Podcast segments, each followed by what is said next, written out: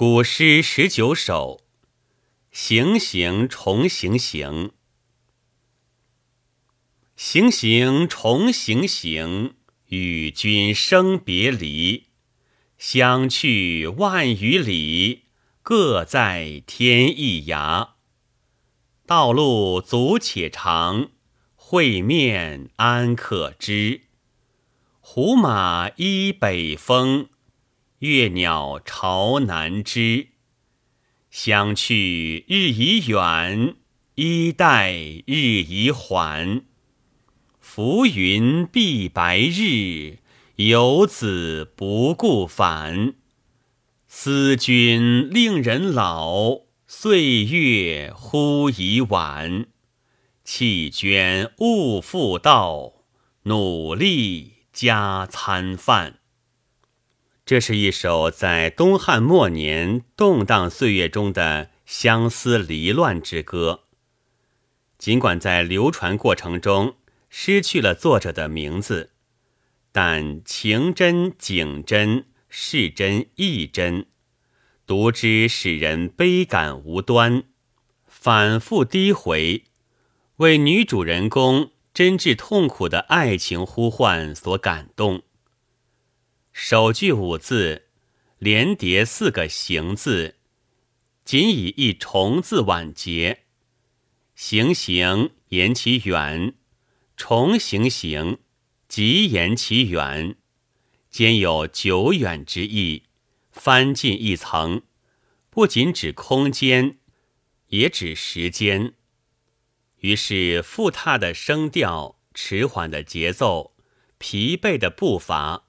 给人沉重的压抑感，痛苦伤感的氛围立即笼罩全诗。与君生别离，这是思妇送君南浦伤如之何的回忆，更是相思之情再也压抑不住发出的直白的呼喊。诗中的君，当指女主人公的丈夫。即远行未归的游子，与君一别，音讯茫然；相去万余里，相隔万里。思妇以君行处为天涯，游子离家万里，以故乡与思妇为天涯。所谓各在天一涯也。道路阻且长。乘上句而来，阻乘天一涯，指路途坎坷曲折；长城万余里，指路途遥远，关山迢递。因此，会面安可知？此时战争频仍，社会动乱，加上交通不便，生离犹如死别。当然也就相见无期。然而别离愈久，会面愈难，相思愈烈。诗人在极度思念中展开了丰富的联想。凡物都有眷恋乡土的本性。胡马依北风，月鸟巢南枝。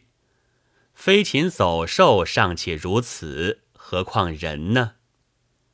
这两句用比兴手法，突如其来，效果远比直说更强烈感人。表面上欲远行君子，说明物上有情，人岂无私的道理；同时间暗喻思妇对远行君子深婉的恋情和热烈的相思。胡马在北风中嘶鸣了，月鸟在朝南的枝头筑巢了。游子啊，你还不归来呀？相去日已远，衣带日已缓。自别后，我容颜憔悴，手如飞蓬。自别后，我日渐消瘦，衣带宽松。游子啊！你还不归来呀？正是这种心灵上无声的呼唤，才越过千百年，赢得了人们的旷世同情和深深的惋叹。如果稍稍留意，至此，诗中已出现了两次相去。第一次与万余里组合，指两地相距之远；第二次与日已远组合，指夫妻别离时间之长。相隔万里，日复一日，是忘记了当初淡淡誓约？还是为他乡女子所迷惑，正如浮云遮住了白日，使明净的心灵蒙上了一片云翳。浮云蔽白日，游子不顾返。这使女主人公忽然陷入深深的苦痛和彷徨之中。诗人通过。由思念引起的猜测、疑虑心理反言之，思妇的相思之情才愈显刻骨，愈显深婉含蓄，意味不尽。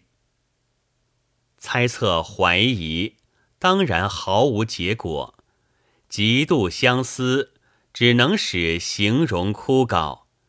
这就是思君令人老。岁月忽已晚。老并非实指年龄，而指消瘦的体貌和忧伤的心情，是说心身憔悴，有似衰老而已。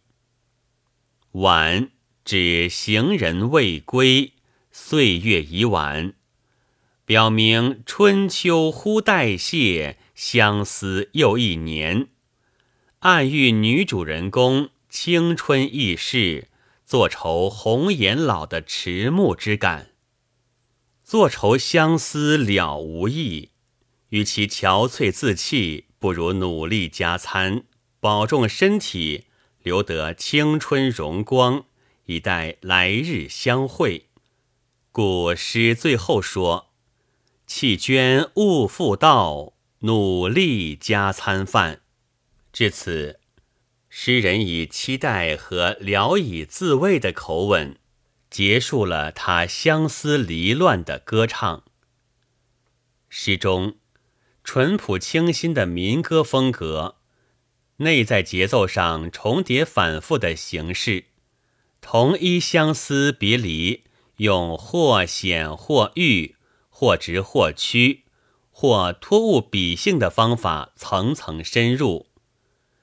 若秀才对朋友说家常话是单纯优美的语言，这是这首诗具有永恒艺术魅力的所在；而首序出别之情，次序路远会难，再续相思之苦，莫以宽慰期待作结，离合其正。现转换变化之妙，不破不露，俱平易远的艺术风格，表现出东方女性热恋相思的心理特点。本文作者曹旭，朗读：白云出岫。